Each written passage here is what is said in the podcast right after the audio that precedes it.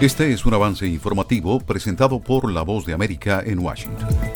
La Administración Federal de Aviación de Estados Unidos, FAA, ha comunicado que ordenará la corrección de un problema de diseño del Boeing 737 MAX, señalado previamente por el fabricante, que en teoría podría utilizar el sistema antihielo del motor del avión, aunque se trata de una posibilidad remota. El inconveniente, del que informó el viernes el medio Seattle Times, es independiente de una directiva comunicada por la FAA el año pasado, que exige a las compañías aéreas que limiten el uso del sistema antihielo del motor de la aeronave. Los precios de los bonos del Tesoro subían este viernes en Estados Unidos después de que el sector manufacturero estadounidense siguiera cayendo en febrero, lo que indica un menor crecimiento económico y el rendimiento a dos años caía luego de que una autoridad de la Reserva Federal sugiriera la necesidad de más deuda del Tesoro a corto plazo.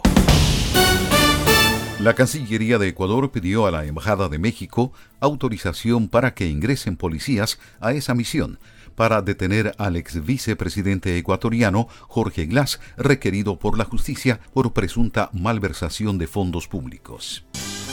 Hollywood, Broadway, teatro, redes sociales, fotografía, estilos de vida, jazz, festivales y conciertos, premios a lo mejor del cine.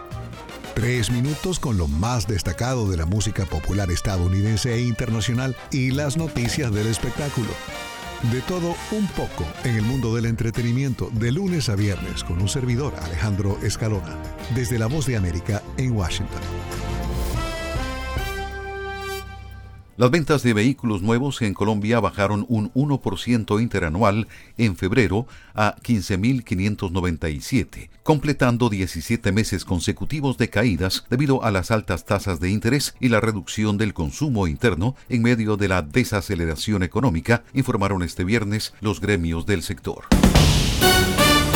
Investigadores en el Amazonas han descubierto en la selva tropical de Ecuador la especie de serpiente más grande del mundo, una enorme anaconda verde que se separó de sus parientes más cercanos hace 10 millones de años, aunque todavía parecen casi idénticas hasta el día de hoy. Elon Musk demandó a OpenAI y a su director ejecutivo Sam Altman por lo que afirma es una traición a los objetivos fundamentales del creador de ChatGPT de beneficiar a la humanidad en lugar de buscar beneficios financieros. Este es un avance informativo de La Voz de América. Desde Washington les informó Tónica.